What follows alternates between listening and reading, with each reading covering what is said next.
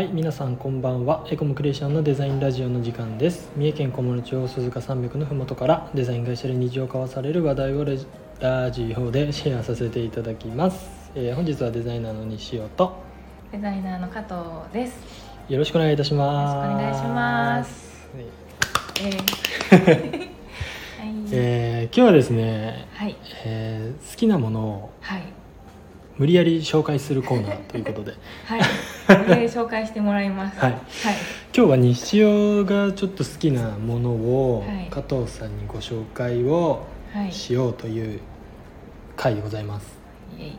で今日はですね、はい。多分ね見た方もはい、多いんじゃないかなと思うんですけれども、はい、えー映画「うんうんうん。スパイダーマンアクロス・ザ・スパイダーバースほ」という作品をですねちょっとはい。加藤さんに押し付けていきたいなと。う、楽しみです。思います。軽くね。そう見たことあります？よスパイダースマン。パイダーマンね、何かのいくつかありますもんね。そうですね。いっぱい映画ありますね、人間が出ている映画の何かの話はテレビで見ました。はいはい。あの、はい。実写版。あ、そうですそうです。ということですね。実写版はいです。はいはいはい、はい。そうです今回僕がご紹介するスパイダー、えースパイダーバースシリーズっていう映画なんですけど、はい。えーこれはですね 3D アニメーショおンの映画です。実写じゃなくて、ははい。いえー、と 3D のアニメになりますが。りますね。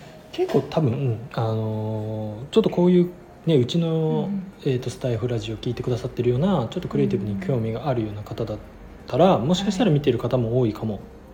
しれないなと思うんうんうんですけど、はい。非常にですね、まあ、スパイダーマンがどうとか、はい。まあ、お話はどうとかっていうのは一旦置いといてそのデザイナー的なおすすめポイントとしては、はいえー絵作りが半端ないっていう半端じゃない、ねちなみにストーリーもめちゃくちゃ面白いですえー、そうなんですね。はいめちゃくちゃ面白いですけど、ゃ。はい。今回はその絵作りのところを、えーデザイナーらしくですねデザイナーにうんうんご紹介したいなとはい。思いますで収録前にちょっと見てもらって、はい。そうなんですよ。実はちょっとね、はい。めっちゃすごいですね。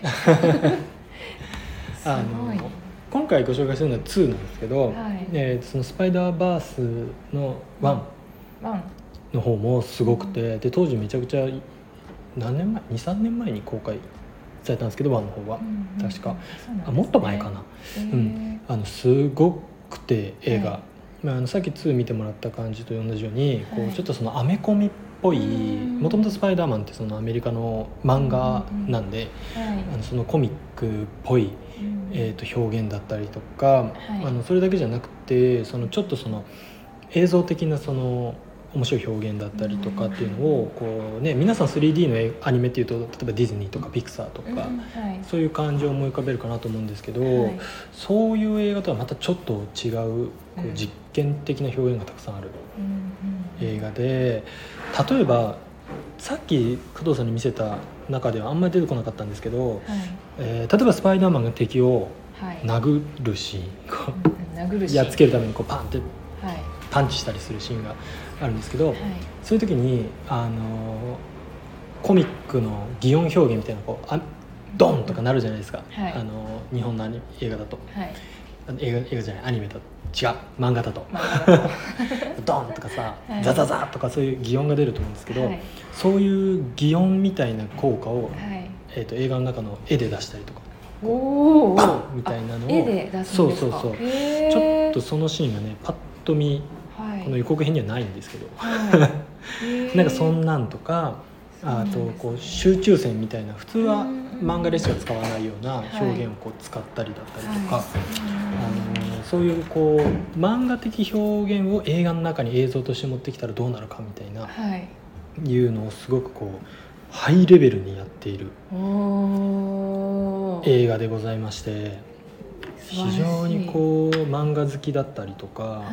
えーそのちょっとそのアメリカのグラフィティとか、はいあのコミック文化みたいなのが好きな方は、はい。ちょっとまあ思いっきりこうバンってきちゃうような映画でございまして、そうなんですそうね。ちらっと見ていただけるとあれなんですけど今ちょっ当ねあの予告編を加藤さんに見せながらそうなんです。ちょっとお話ししてるんですけどはい。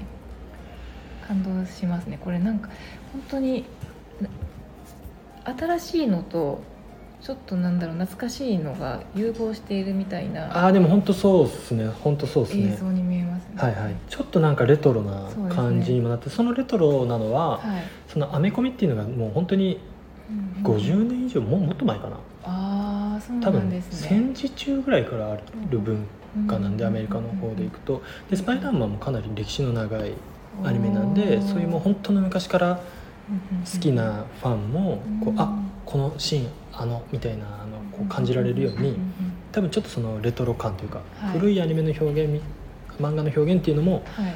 取り入れてるんで、はい。多分そういうのを感じるんだと、そうなんですね。はい、思いますね。そこにちょっと私は惹かれましたね。はいはいはいはい。うなんか色使いとかそのそのあたりがあとすごい鮮やかで、うんうんうん。これもなんかそういうところもなんかちょっと惹かれますね。多分なん。だなんかその色使いが面白いのって、はい。アメコミって、はい。日本の漫画と違ってフルカラーなことが多いんですよ。日本あえそうなんですか？そうそうそう。え全部？そうそうそうそうそう。そうなんや。なんでその白黒のね漫画にはい。日本人は慣れてますけど、そうですね。そうアメコミはフルカラーのことが多くて、多はい。分その辺もこの映画に結構反映されてるうん感じですね。その色使い。うん普通な映画の色使いじゃないですよね。かなりビビッドな。うんそうですよね。色使いとか出てきたりだったりとか、はい。そう。あとこの映画で、はい。そのデザイナー的な視点で見て、はい。うーわ面白いかっこいいって思った点があって、はい。このシーンにあるかな。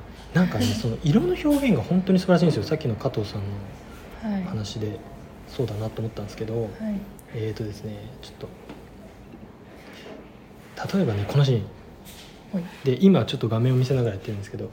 あのーそのキャラクターの感情を色で表すみたいなことをすごいやるんですよこの映画は。